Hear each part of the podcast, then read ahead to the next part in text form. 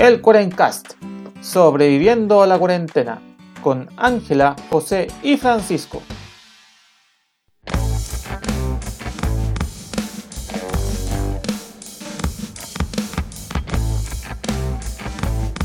Buenos días, buenas tardes y buenas noches a todos los amigos de internet que nos acompañan en esta nueva semana del Cuarencast.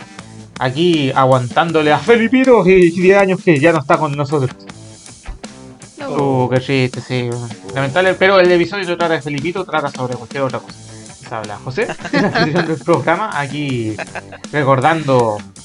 Recordando, siempre, siempre he pensado que el loco que tuvo, tuvo una buena visión de negocio en, en, hacer calendario y toallas de Felipe Camilo Agua. Ese buen, sobre todo las toallas, weón. Nunca creí que esta weá iba, iba, a pegar tanto. Eh, pero cambiando de tema, eh, me acompañan como siempre mis amigos Ángel y Francisco. ¿Cómo están muchachos? ¿Cómo les va?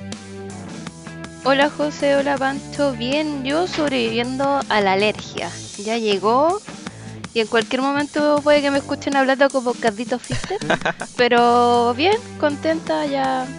También me dieron chucha con, con el tema del cambio de hora, pero ya son detalles. Pero contenta, siempre como digo, es una alegría estar con ustedes. Y Panchito, ¿cómo está la cosa por el sur? Qué maravilla. Hola Ángela, hola José. Acá estoy sobreviviendo a los rodeos acá donde vivo en el campo cerca, un poco más allá hay una media luna, así que puede que se escuche entre medio. Eso es cuando está el locutor diciendo eh, la pareja tanto a la white. A la white. Así que desperté bien temprano con los gritos de la gente y cuestiones raras, pero acá estamos nuevamente para grabar este capítulo con los chiquillos de Cuadencast. Deportes que se juegan solo un mes. Rodeo. Claro, empezó septiembre y empezó el, show.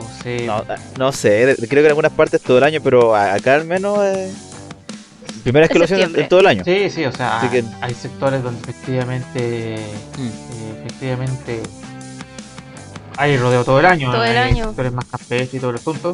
Y hay otros lugares donde la media luna aparece nada, así, una cuestión por gato. Abandonada. y bueno, pero así son las cosas. Ahora estamos, en, como ya estamos en pleno mes de la patria, ya empieza, empieza el circo. Y hay que. Oh, igual hay que disfrutar el circo, igual hay que aprovecharlo, no sé. si a usted no le gusta el rodeo, obviamente no vaya al rodeo. Si a usted le gusta, bueno, es tema suyo. Eh, yo por lo menos yo voy a hacer, voy a ir a incurrar algún volantín quizás y después quizás me desquite con el volantín en el oh. piso y todo eso, todas esas cosas simpáticas. eh, y así, pero ya entrando a la temática del episodio, este episodio, nuevamente, nuestra, nuestra temas misceláneos, trata de algo bien particular, por lo que lo definimos de manera bastante simpática, los caipiriños. Los caipiriños. ¿Quiénes son los caipiriños? Por favor, Angie, explícanos. no, son los carpinchos, que tuve un, un lapsus mental como ya entrando a septiembre. Eh, eh eh, mi mente estaba pensando otra cosa, en vez de decirle carpincho, le dijo los, le dije los caipiriños, así que eh, otra más de, del Cuerencas. Y no, pues como para referirnos a, lo que le está pasando a nuestros vecinos argentinos con los carpinchos, que lo están invadiendo. Ah, Mira, ¿de quién te burlaste, carpincho? Mira. carpincho, sí, pero el tema en particular y especial con este asunto es que como los argentinos también están viendo la visita de estos simpáticos super mega ratones, también nosotros hemos tenido con los con la visita de los pumas, los cóndores ahí y todo, todo tipo de animales silvestres, no tan silvestres, que empiezan a aparecerse por nuestro por cerca de nuestros barrios. Eh, cuando la pandemia está de, verdad pandemia y la cuarentena era cuarentena de verdad, pues, el Pumita Rodríguez ya había llegado hasta la, hasta la cocina está sirviéndose un sándwich.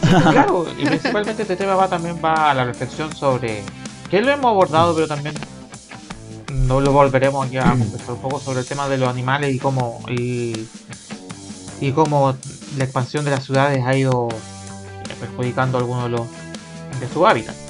Y el segundo tema de qué trata Pancho. Uh, habla de un tema que nos atañe a todos nosotros, incluso al Cuarencas también que oh. tiene que ver con la libertad de expresión. Y en general todo lo que está discutiendo ahora en, muchos aspectos, tanto en, la Convención Constitucional como en algunos casos que han ocurrido en la Corte Suprema y de Apelaciones, que tiene, tiene que ver con el derecho a expresarse y a emitir opiniones sin ser juzgado previamente. Y ahí tenemos como otro otro tema para hoy día. Y con estos dos temas eh, vamos empezando el episodio de esta semana. Vamos. Así que bueno, como ya les contaban los chiquillos, hace ya desde un par de semanitas atrás, unas dos o tres semanas, ya, ya aparecen videos chistosos, así como, oh, ese, ese, ese perrito grande, un, un motociclista y todo eso. y después haciendo un zoom en el video, oye, este no es un perrito, pues. es más, Parece, pero es más gordito tiene las patitas más chicas, tiene, tiene cara, no tiene cara de perro, y no ladra tampoco. Es más rechoncho. Claro, y rechonchito. y claro, eh, yo, yo me acuerdo que se lo decía a Pancho como un wombat gigante. Oh, sí. Oh, sí. Eh, pero no, pues no era un wombat gigante ni era un perro, era un carpincho. Y, le pregunta al millón de, dólares, ¿qué es un carpincho? Oh. Oh. Yo, yo, yo investigué, yo investigué. Pero la Ángela sabe más que yo. No, pero yo así a grandes rasgos para porque me reío mucho con este tema porque ha sido como trending topic, se han agarrado de las mechas los argentinos, otros se lo toman con mucho humor porque hay que reírse también de las situaciones así raras. un carpincho yo lo definiría como una rata, porque viven de, en un roedor, como una la rata más grande que puede habitar el planeta. una rata Imagínese un guarén. no, no es como un guarén. Es, a ver, para que la gente se haga una idea, los carpinchos se parecen mucho a nuestros a los castores, a los coipos, son, tienen como un aire. Son primos. Son, son primos, exacto, entonces tienen un, un airecito entre ellos. Eh, como les decía, es un roedor, son grandes, pueden llegar hasta medir un metro treinta de largo, oh. así que no es algo muy piola y puede empezar hasta 65 kilos. Así que si te encontráis un carpincho, no es como que linda la ratita, es mm. como, ¡ah! Es una rata gigante. Claro, o sea. Oye, pero yo, tengo un nombre que es más conocido para el carpincho. ¿Sí? Que quizás para muchos les suene más, más familiar. Más familiar. El capibara. Los capibaras. Ah, que estuvieron de moda también. tampoco lo cacho. El capibara, es, al menos en la página esa que veo de los memes, siempre sale porque hay, bueno, los, ellos, los carpinchos capibaras son de acá de América del Sur pero hay una pequeña colonia invasora en Miami. Porque a ellos les gusta, ah. como ellos son estos son roedores semiacuáticos, les gusta estos lugares más pantanosos, más con más humedales, eh, o zonas que se inundan. Y ellos están adaptados para ese tipo de ambiente. Y allá en Miami están felices con los pantanos. Sí, y, siempre los muestran que son como animales muy sociales porque viven en comunidades. Y siempre están al lado de los caimanes, al lado de... Como que son muy sociables con otros animales. Y a la gente le llama mucho la atención ese, ese aspecto. Son como los amigos de todo en el pantano o en el humedal. Sí. El compadre carpincho y rodeado de todo y todos bien felices. Sí. sí eso es ese es el típico meme, así como se está acabando el mundo y el carpincho con los amigos mirando. Sí, como si nada. Sí, como decía el Pancho, los carpinchos son típicos de Sudamérica, sobre todo en las zonas pantanosas, tropicales. Y su nombre proviene del guaraní, de Capeiba, por eso capibara. Ah. Pero en, en, Argentina le dicen los carpinchos. Eh. El carpincho. Y como, como decía el José, ¿por qué se han hecho tan famosos los carpinchos y han, han pasado la noticia, trending topic y todo el, todo el show? Porque en Argentina, como en todo, todo el mundo, eh, hay zonas residenciales exclusivas, mm. ¿cachai? Donde se van a vivir los, los cuicos, como le diríamos nosotros. En Argentina creo que le dicen los conchetos. Los conchetos. Algo así los conchetos. Y en Argentina, cerca de, Buenos Aires, hay una zona residencial que se llama Nordelta. Para que vayamos ubicándonos. Y hace 20 años atrás Nordelta era un humedal. Pero, como es una típica ya en la humanidad, empezamos a expandir la ciudad y empezamos a necesitar un lugar donde vivir. Y no encontraron nada mejor que, oye, vámonos para allá, pongamos nuestras casitas. Mm. ¿Qué malo podría pasar? Incluso cuando se, se promocionaba este, este sitio residencial, era como vive cerca de la naturaleza y habían imágenes con carpincho, que lo más ah, Pero era avisado de que el carpincho estaba, tenía incluido en el paquete. claro, y de hecho, una de las. Como porque el, la zona se llama Nordelta, pero es como en los condominios que hay adentro. Hay uno que se llama Lo Carpincho. Entonces ya te da una idea de que hay carpincho. Oye, esta es como, por ejemplo, podríamos ser equivalente con lo que es Chicureo. En Santiago, en la comuna de Colina, que es como una gran área residencial que está llena de condominios, por cierto, que son sí. como es lo mini subdivisiones. Claro, en, en esta zona hay cerca ya de 40.000 habitantes, o sea, no es un número menor. Y lo que les ha pasado que, obviamente, como esto era un humedal antiguamente, los carpinchos vivían felices su vida ahí, les importaba un huevo que, quien llegara. Pero el problema es que como son roedores, se reproducen súper rápido. Y el último tiempo han, contabilizado así como al ojo cerca de 400 carpinchos dando vueltas. Entonces, si tú te metiste a su hábitat, le chantaste una casa, ya no tienen mucho espacio, ¿Qué va a hacer el carpincho? Puta, tengo que comer. Oh, está bonito el pastito de la señora Juanita. Creo que me voy a ir a comer sus flores. Y empezaron a meterse adentro. Eh, bueno, también lo que decía el José que ocasionaba accidentes de tránsito. Bueno, el carpincho no te va a ver si hay una luz roja, hay un signo par, o sea, el paso Ella no respeta las leyes del tránsito. no conoce las leyes del tránsito, entonces han ocurrido accidentes. Eh, como decíamos, los carpinchos son grandes, y obviamente es como, este es el cliché, pero la persona que vive en un barrio residencial acomodado no va a tener un, un Kill Terrier, no sé, un Pitbull, un Rottweiler. Tienen estos perros de, que digo yo, los perros de cartera de repente, no sé, pues su, su Pug chiquitito, su Poodle Toy, Yorkshire. Esos perros chicos esos perros que son como chicos y temblorosos. Claro, y, lo metí en la cartera. sí, exactamente. Pobrecitos. El problema es que se han agarrado de las mechas con los carpinchos, O sea, eh, es muy amistoso el carpincho, pero si lo empezáis a molestar, obvio que se va a defender, po. Entonces la gente así, pero ¿cómo es posible estos animales? ¿Qué vamos a hacer? ¿Hay que exterminarlos? ¿O qué hacemos? No, nos invadieron. Está todo este tema de la nación carpincho, que se agarran de la, se matan de la risa por el tema. Sí. Pero eh, no, no se hacen como, no hacen la autocrítica, en el fondo estas personas de que, oye, tú te fuiste a meter donde ellos vivían. Si hasta te promocionaron con carpincho, pucha, ellos están en su están en su casa, tú llegaste nomás, pues, o sea, vos vela y acostúmbrate. Sí. O sea, de hecho, ellos son los invasores, por pues, las personas que llegan ahí a vivir ahí a Nordesta. Claro, y también está la otra lista que a mí me dio risa, porque nos falta el humano que, a pesar que sabe que no tiene que domesticar un animal salvaje, lo empiezan a domesticar. Oh. Y lo empiezan a tener como pseudo mascota, imagínate. Hola, te, te presento a mi carpincho, se llama Walter, no sé, una cosa así.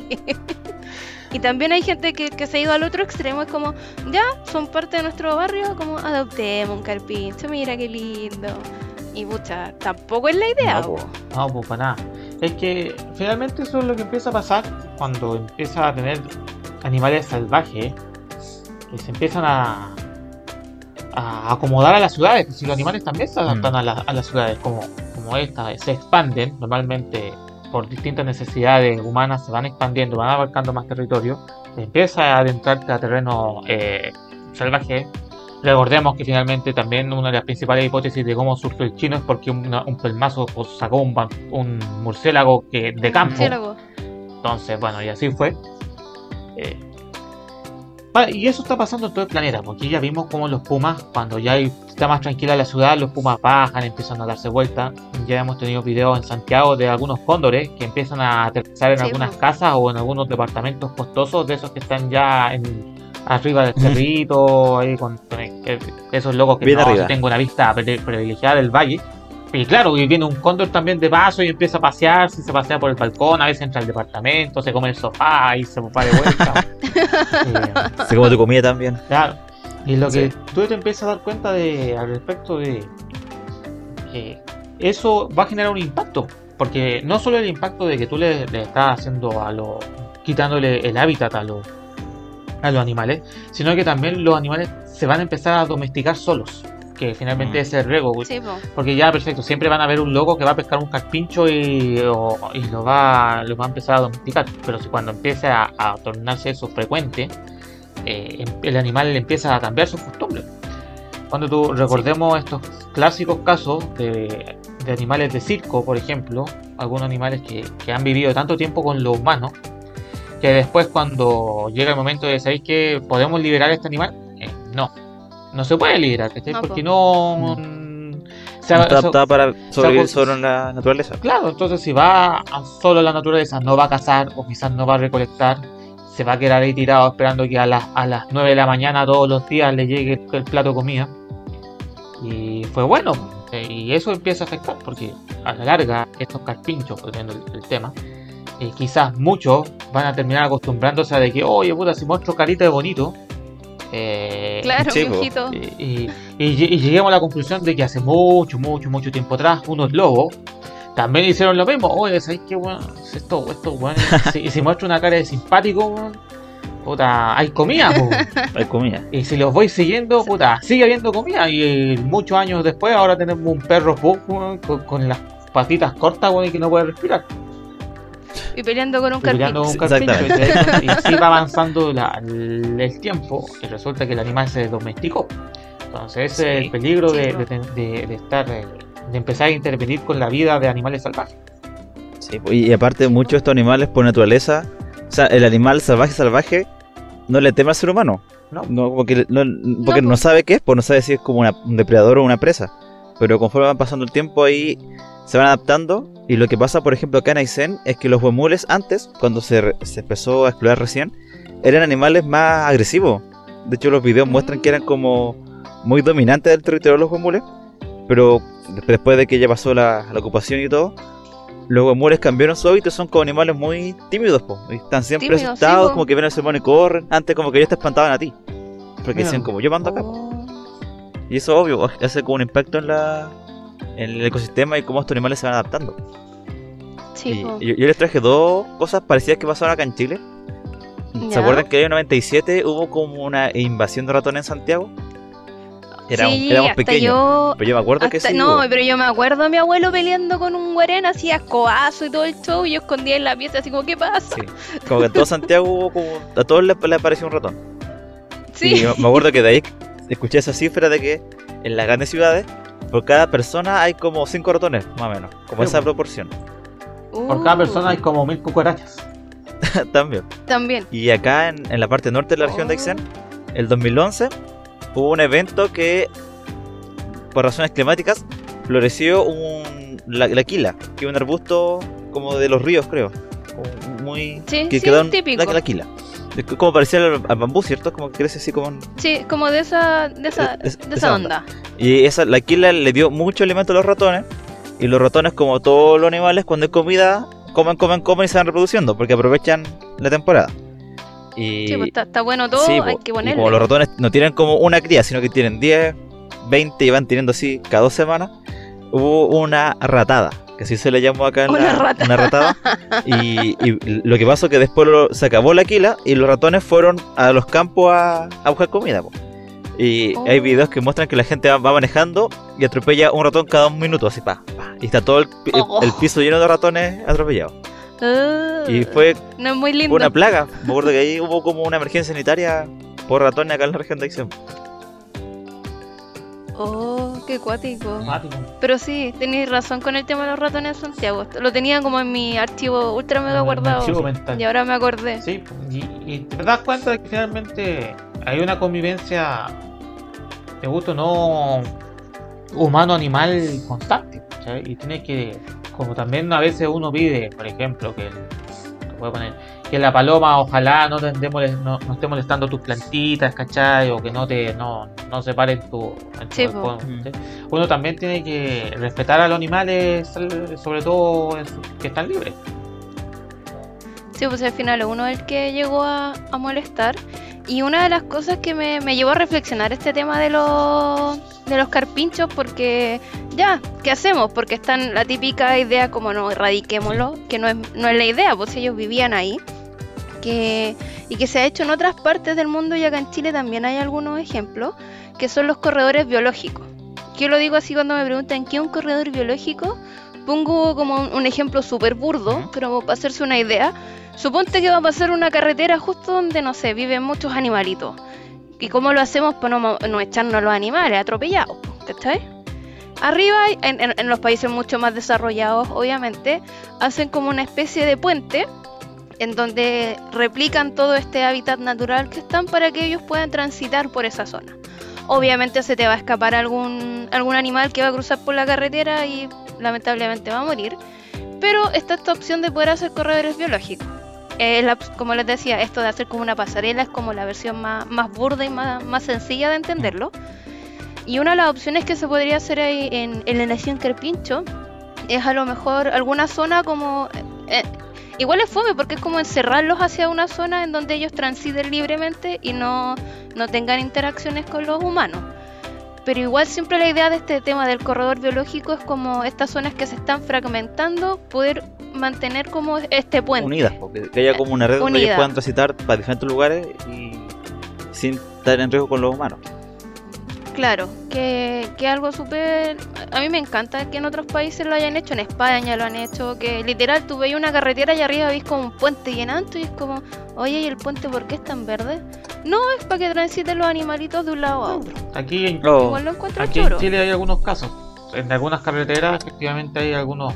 Uno nota túneles, eh, o sea, entre comillas, la carretera está por, a nivel y hay sectores donde tú cacháis que hay un, hay un socavón al costado y tú decís, puta, ¿y qué pasa ahí? Y claro, son, son sectores que están diseñados eh, multipropósito, tanto como para eh, control en quebradas como para que los animales pasen. La idea es que sea, sea un, un, tránsito natural. Sí, igual se han hecho hacia, hacia el sur, hay algunas iniciativas que están partiendo, por ejemplo en los nevados del Chillán y Laguna del Laja están ah, tratando de hacer como corredores biológicos para que los huemules, todos los animalitos de estas zonas puedan transitar, porque hay caminos entre medio. Entonces como para que puedan transitar libremente sin tener tanto impacto, mm. que sería lo, ideal y ojalá que en, Argentina es como es trabajar sobre la marcha en el fondo, porque ya te instalaste, es como ya, pues, veamos un, un, huequito en donde no nos hayamos metido y hagámosle una cosita porque también están los otros que se quieren echar a los carpinchos y va a sonar un poco fuerte, pero hay gente que se los come. Incluso en un, en un diario salió así como recetario de carpincho. No. carpincho al horno. Claro, mira, claro, carpincho al escabeche. En Perú, se comen los puyes y hay grupos en Facebook que dicen los puyes son mascotas no comidas. Entonces, bueno. Y, yo que he ido a Perú, siempre ¿quiere cuye? Eh, no, pero bueno.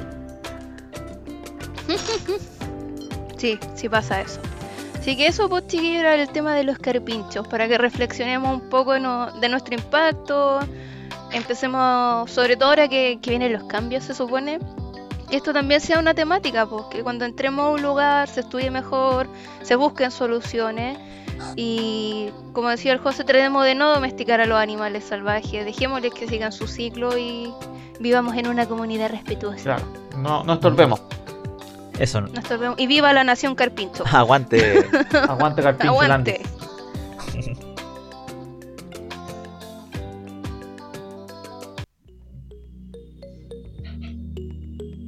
Chicos, eh, yo les traje el segundo tema de hoy día del Cuarencast. Tiene que ver con la libertad de expresión. ¿Qué es para oh. ustedes la libertad de expresión, chiquillos? No sé. Libertad de expresión. Para mí es poder esta es mi versión, o como dices tú, personal, eh, para mí es como poder decir lo que pienso libremente, pero haciéndome cargo también de las repercusiones que pueda tener. Claro. Porque yo puedo decir, el mundo es azul, y todos me van a quedar mirando, no, es de colores.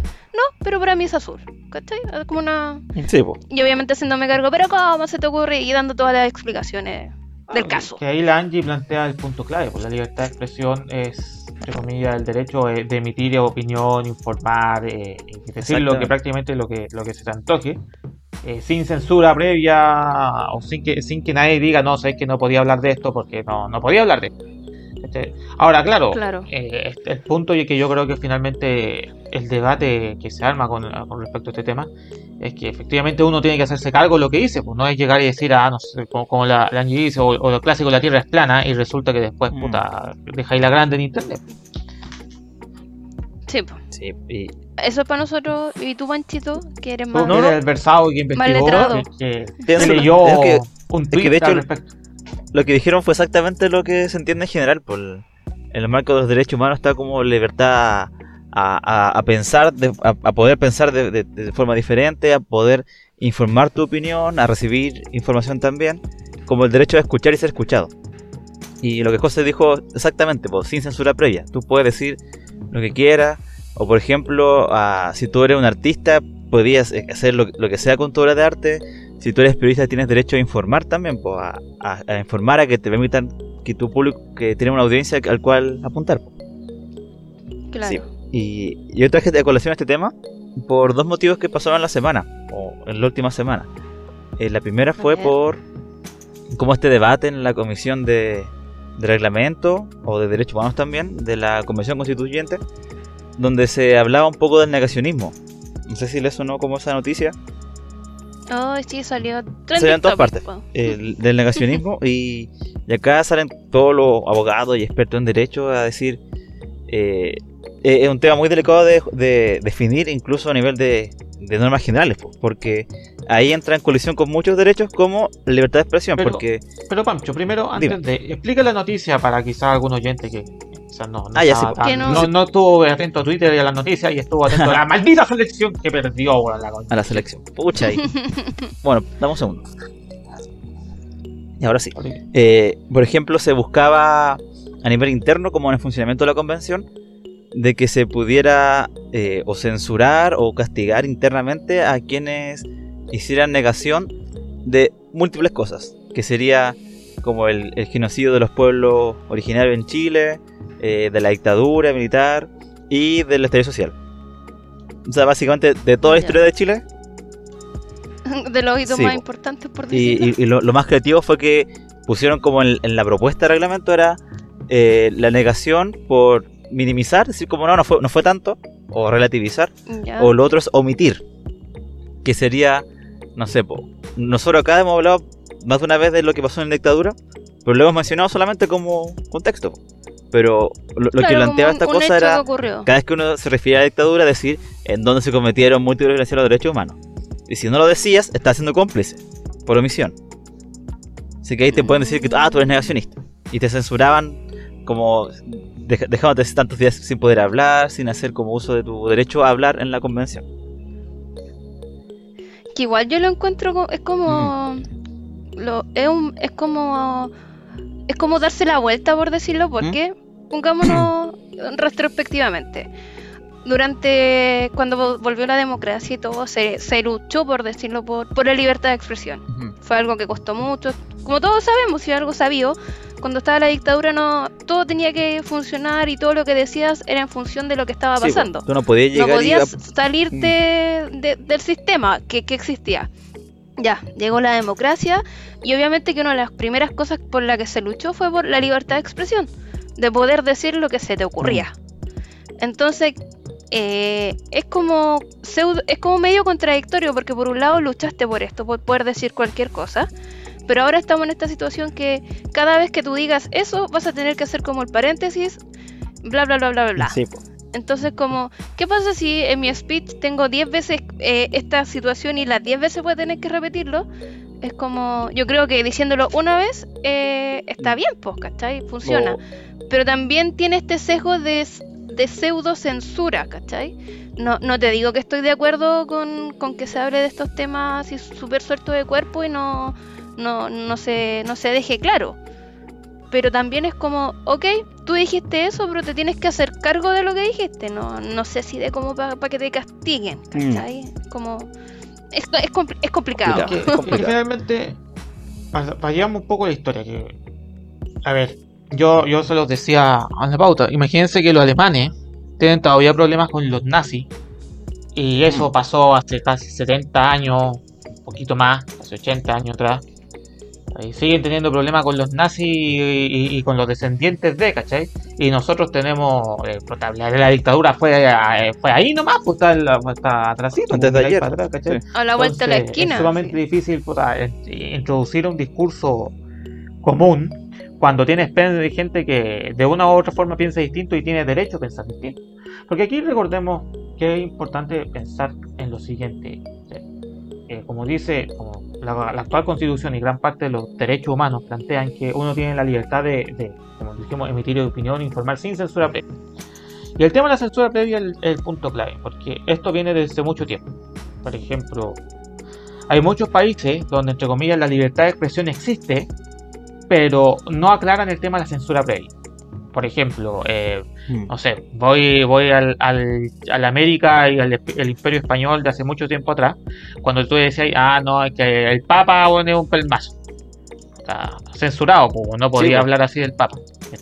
No podéis decir que no, así como malinterpretar la Biblia o cualquier censurado por eso. Y eso es una de las primeras disputas en, en materia de, de, libertad de expresión, de decir, oye, no podéis censurar a una persona por lo que por lo que piensa, ¿cachai? Por lo, que piensa, por, lo que piensa o porque no podemos tener estos temas, sobre todo ya cuando ya parte de la Revolución Francesa, no podemos no podemos poner ningún tema al respecto. La comedia yo por eso pues, catalogo que siempre es más grave eh, censurar la comedia, porque la comedia siempre fueron los, que los cómicos y el arte eran los, principales transgresores pues, a esta censura. Eh, entonces, que volver a un punto del siglo XXI donde vamos a estar censurando cosas, pero también lo que dicen por un momento, y cuáles son los límites de la libertad de expresión, porque también que, es una discusión que se está viviendo mucho en, otras partes del mundo, de que ya perfecto, o sea, hay eh, de verdad hay libertad para decir lo que quieres y si vas a empezar a decir discursos de odio o información falsa, sabiendo que es falsa, o etcétera, etcétera, etcétera, o haciendo difusión de odio, porque yo también entiendo el por sí. A ver, todos sabemos, o por lo menos aquí, eh, que puta, ya Pinocho fue un dictador y todo lo que queráis, y el mató, mandó a matar a un montón de hueones y bla, bla, bla. Todas esas cuestiones, esa historia sabíamos, ¿cachai? Pero entrar a hasta qué punto y yo, yo me he discutido, yo he con otras personas al respecto. Hasta qué punto, oye, puede venir aquí un pinochetista a decir, no, si todo esto, esto, todo está bien, todo resultó y todo salió bien y matamos, cinco, matamos 500 hueones por este país desarrollado, oye, puta, chanta un poco la moto, pues, o sea, acabáis de admitir que mataste 500 hueones, pues. Entonces, oye, entonces hasta ahí, ahí como que, oye, te, te, empiezas a dar cuenta de que empieza a, a pasar quizás los límites morales de las otras personas. Exacto. Oye, acá lo que encontré como en general en, otros países, como cuál sería el, tope de libertad de expresión, lo fue lo, lo, que tú dijiste, que es incitar al odio. Por ejemplo, en el caso más europeo, o en particular en Alemania, eh, son dos cosas fundamentales que van, de la mano. Es como en, el negacionismo va apuntado como al holocausto en particular, y así como descrito con nombre y apellido, capítulo 1, 6, 6, 6 7 y 8, como así muy concreto la, a qué se refiere con ese holocausto y que aparte incita al odio. Entonces, y, si es que no incita al odio, tú no podrías acusarlo por negacionista, como que tiene que ir de la tiene que ser como un discurso literalmente como ya este grupo en particular eh, merece que lo quemen y ah ya está incitando al odio claro. Que, que, ahí ya que ahí tú planteas que eso es distinto porque volviendo cuando mm. tú al caso de Chile claro si, si yo cuando tú estuviste en la convención y digo bueno lo que lo sucedió en la dictadura Listo, con eso también no estáis diciendo, estáis diciendo puta, un hecho verídico y no mm. estáis que no podéis continuar el no estáis negando. tampoco estás entrando a negar, pues es distinto, no sé, pues, dando el ejemplo que te pongáis a decir, esto, lo que se dice en internet, estos comunistas locos, pelmazos, bueno, habría que mm. quemarlo y que tú encontráis tweets de eso a diario. Todos los días. Uf, lleno. Y después por el otro lado también encontráis los tweets al revés que dicen, ah, estos malditos castianos, bueno, ni también hay que quemarlo, ni la plaza se llama dignidad y bla, bla, bla, bla.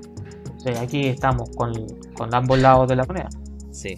Eh, eso es como un, tope al, discurso de odio en el marco internacional. Y acá en Chile encontré como otro tope al. Perdón, a la libertad de expresión. Que ya es lo que pasa en el siguiente caso que les traje, que es de la, los temas judiciales. Lo que se ha hecho muy popular, muy popular ahora con la FUNA, que la gente publica a, menos acá en Coyhaique hay una página de Facebook para funas. Así de institucionalizado está la página, como Funas Coyhaique. Funa sí, búsquela después en Facebook.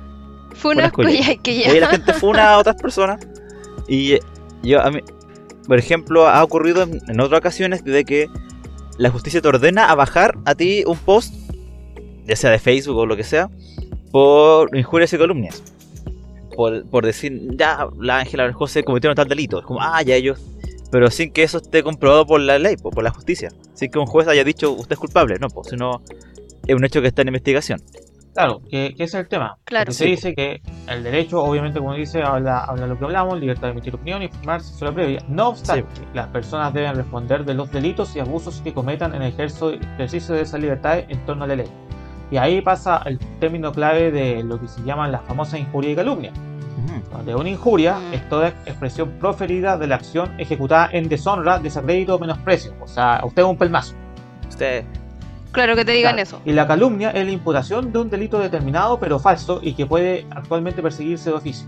O sea, eso es, eso es importante. Es importante. Porque, por ejemplo, pasa mucho en la internet y en las funas, sobre todo, que claro, empieza, pues llega una persona y dice, ah, este tal Chico Terry como Chico Terry hizo esto, eh, toda la gente empieza a funar a Chico Terry, pero después resulta que se, se hace la investigación judicial Resulta que Chico Terry era inocente. recuerden que los sistemas judiciales funcionan que uno es inocente hasta que se muestre lo contrario. O sea, mm. la presunción de inocencia que, que, algo que uno de los derechos fundamentales que se ha ido perdiendo en estos tiempos con tanto show. Y eso es importante destacarlo. Entonces, claro, resulta que Chico Terry era inocente. Chico Terry después puede, puede denunciarte por calumnia y ahí sí eres culpable de, de calumnia porque tú le imputaste un delito a una persona que era inocente. Por eso se dice que usted mejor no fune, tampoco golpea a la gente en la calle, sino que vaya a la justicia. El tema es que yo también, yo, yo, aquí, yo aquí soy crítico, y también entiendo por qué la gente funa a, otro. Porque cuando, cuando tú vas a los pacos, vas y decís, oye, esta persona puta me robó, me robó el celular. Eh, ya, perfecto, pero necesitamos más datos. Pero bueno, se está usando mi celular, bueno, si lo, veo aquí, bueno, ubícalo, ubícalo con el GPS. o, más grave, ponte tú el caso que pasó esta, esta semana con, con este, este compadre que mató al suegro porque había acusado sexualmente a, a los hijos. Que ese ya es pasarse, pasarse un par de pueblos, pero el, el programa no es lo mismo. O sea, oye, pero si el compadre está eh, acusó, sexual, acusó sexualmente a los niños y, y, en vez de, y en vez de hacer algo, los mandaste a todos para la casa y todos van a seguir viviendo en el mismo techo, o sea, una, eh, eh, victimarios con, la, con, con la víctima. Con víctima. Entonces, obviamente, claro, compadre se pasó dos, dos techos y, en vez, y fue y mató, un, y mató a la, al victimario, al suegro. Entonces, ahí tú pasó a ser otro victimario. Claro, y pasó a ser otro victimario. Entonces, finalmente, pasa de mucho eso con las funas, que te das cuenta de que cuando la justicia no funciona, cuando, vaya y te hacen la denuncia y se queda en denuncia. Cuando no pasa. Y tenéis que esperar mil años que, que, hagan algo. mil años, hay casos judiciales que se tardan meses, meses, meses, ahí entre, cosas para acá, cosas para allá, que al final el escarnio público es más efectivo y más rápido. Aunque sea completamente incorrecto y eh, ilegal. De hecho, justo acá les traje como la otra cara de la moneda, que fue lo que se llama el caso Cuchuflí. ¿Ya? Que fue un, muy bullado en, en la región de Ñuble, en Chillán, porque es, como justo la, la, contracara. O sea, por un lado, la justicia te obliga a bajar una publicación de Facebook, que para mí eso es como surrealista, es como porque un juez tiene que decir borra ese post. es como raro. En cambio, este otro caso de este puesto fue al revés. La justicia dijo, no, ese post está bien, ese, puede estar ahí. Que fue el caso de, como cuando fue la campaña de los gobernadores regionales, una mujer puso estoy en contra de este candidato porque es corrupto. Lo puso así. Como, como, puso ya enviar. Y alguien respondió a esa persona con un testamento así que era toda la funa. Dijo, oiga, usted, usted es hija del presidente de tal partido en esta región, su hermana, eh, también es, su hermana que igual es hija del presidente, eh, tiene un cargo público con cuarto medio y usted es directora de, de FOSIS y, y, todo es por pituto político. Y ahí le Sí, por nepotismo. Como, ah, ya, porque usted es hija de, consigo este puesto. ¿Qué pasa, este, ¿Qué pasa en este país? Pues todos hemos hay algún caso de nepotismo. Sí, y, y, después esta señora la, la, ofendida, y aparte le puso como usted me robó cuchuflí. y además, y además me robó, cuchuflí. O sea, más grave que lo anterior es que usted haya robado cuchuflí. Y así que la, la aludida en este caso no obstante. presentó una demanda por injuria y calumnia a, a, la que compuso este, esta fuga en, en Facebook. Y la justicia primero la Corte de Apelaciones de Chillán dijo no, esto está bien porque esto se enmarca en una opinión sobre cómo usted llegó a su lugar de trabajo, cómo usted consiguió su puesto. No le está imputando ningún delito, ningún crimen que uno pueda investigar en justicia, así que es solamente una opinión y, que está amparada por la libertad de opinión. Y, después mm. hubo una contrademanda y esto escaló a la Corte ya de... a la Corte Suprema para mí esto, como lo dije recién, porque que esté la, Corte Suprema analizando un post de Facebook eh, ya es... Claro, es como perdiendo recursos públicos en... que te dijo, y nuevamente le dio la razón, pues, de que en este caso no hay ningún, como que aplica el derecho a la libertad de expresión, porque no, no, no hubo ninguna injuria y calumnia en este caso. Fue solo una, opinión. No dijo nada que fuera que fuera mentira, por decirlo. Claro, que, efectivamente, ¿qué es lo que pasa? Que por ejemplo, ya, yo, si a ti te, te acusan de calumnia, el juzgado te, siempre te va a pedir que prueba, ya, perfecto, pruebe que lo dijo, ¿cachai? pruebe que lo que usted dijo es cierto. Y si tú pruebas que eso, entonces, no, eh, perfecto, emitiste una opinión, listo, se acabó, ¿cachai? Perfecto. Después veremos si lo que, lo que dijiste efectivamente indicaba el y después investigar esa otra cosa, pero si en el juzgado te dan la oportunidad a, quien dijo los dichos de probar que lo suyo es cierto. Eh, entonces, como se da esa oportunidad, uno tiene que uno tiene que finalmente ser responsable en lo que dice, porque si no tienes una prueba de que lo que de lo que estás diciendo acusando a otra persona, eh, va a tener te disparaste en los pies. Por eso finalmente, ya, ya para entrar a cierre de tema y de ya entrando al fin del episodio, lo importante es que uno tiene que ser responsable de lo que dice. O sea, como dice el sabio dicho, por la boca muere el pez o el dinosaurio o lo que quiera poner. Eh, por, efectivamente, por la boca uno, uno tiene que ser responsable eh, en lo que dice. Por eso nosotros en este programa, si usted lee las descripciones, siempre abajo dice que la emisión, la, las emisiones, las opiniones son cada uno de nuestra responsabilidad, porque estamos emitiendo opiniones, estamos informando también. Lo bueno es que por lo menos informamos cosas correctas, o investigamos las cosas que estamos informando. Eh, pero también de repente damos nuestra opinión y, nos tenemos que hacer cargo. Y finalmente eso, o sea, damos nuestra opinión. cuando uno dice, no sé, pues puta, el carpincho. El, carpincho hizo algo, puta, eso es una opinión, ¿cachai? O los carpinchos son bonitos, ya, sí, perfecto, puta, yo estoy opinando que los carpinchos son bonitos. Si tú los encontráis feos, ya es tu problema, pero puta, está, eh, una opinión. Mientras tampoco incites al odio o transgredas a otra persona, también eso está bien, ¿cachai? Tampoco hasta qué punto opinar sobre una opinión que puede ser ofensiva para otra persona, eso ya también ya es un problema, porque está ahí, está ahí afectando una a un tercero. Sí, Ese es el punto que yo creo que, que la, la, invitación que tenemos que hacer es, ok, ejerza su libre expresión, pero tiene que hacerse cargo de lo que dijo. No, ya no es como llegar y como lanzar la piedra. Y recuerde que pues internet es para siempre. O sea, lo que usted ponga ahí va a quedar ahí y alguien lo puede copiar y guardar y subirlo periódicamente. Claro, y, y, a pesar de todo, igual, por mucho que los juzgados tengan esta, esta como salida de como ya saquen borre el post, en realidad es difícil después porque siempre efectivamente alguien lo puede recuperar. Pues se lo viraliza. sí. me censuraron ya, viralízame por favor. Claro, viraliza. Y bueno, y así con la cosa, y también quiero dejar en claro y me hago responsable de mi opinión, eh, Pinochet era un dictador, pero también, puta, empezar a decir, repetir en la convención a cada rato de que el huevón cometió derechos, crímenes a los derechos humanos, a cada rato, como también, oye, ¿sabes qué? Vamos gastando caleta de tiempo en repetir esto cuando ya, ya quedó clarito, con una vez que se diga hasta sí, eh, eso, ya con eso vamos cerrando este episodio bastante variado, pero interesante. Siempre es discutir esto y, recordarlo, sobre todo, porque, sobre todo en este tiempo de internet, donde, donde prácticamente si uno dice que la plaza, la plaza se llama Italia, ya te estás ganando la funa de, otro, y el otro está fundando el que dice que la plaza se llama Dignidad. en realidad se llama Baquedano. Es un círculo. Y, un círculo, claro, y después pues, llega alguien, oye, pero si esto se llama Baquedano, ¿Cuál plaza Italia? ¿Qué dicen estos pelmazos, Funado por ambos, porque, porque la plaza. Eh, es bueno recordar finalmente que, que uno tiene derechos siempre y cuando no ande hablando cada payasada. Y con eso cerramos este episodio. No sé si ustedes quieren decir algún algún mensajito especial, algo para el, para el público. Eh, darle las gracias a todos los, a los que nos siguen escuchando, que nos mandan sus opiniones, su buena onda. Se agradece harto, harto eso saber que, que, están siempre pendientes de lo que decimos y, que interactúan con nosotros, pues se agradece. Sí, está bien. Siempre hay gente que, que pues, apaña. A toda la gente que llegó por el último capítulo de la entrevista, a Andrea. Así que a todos ellos les damos la bienvenida a este podcast y ojalá que les guste y, todo esto es para ustedes con mucho cariño.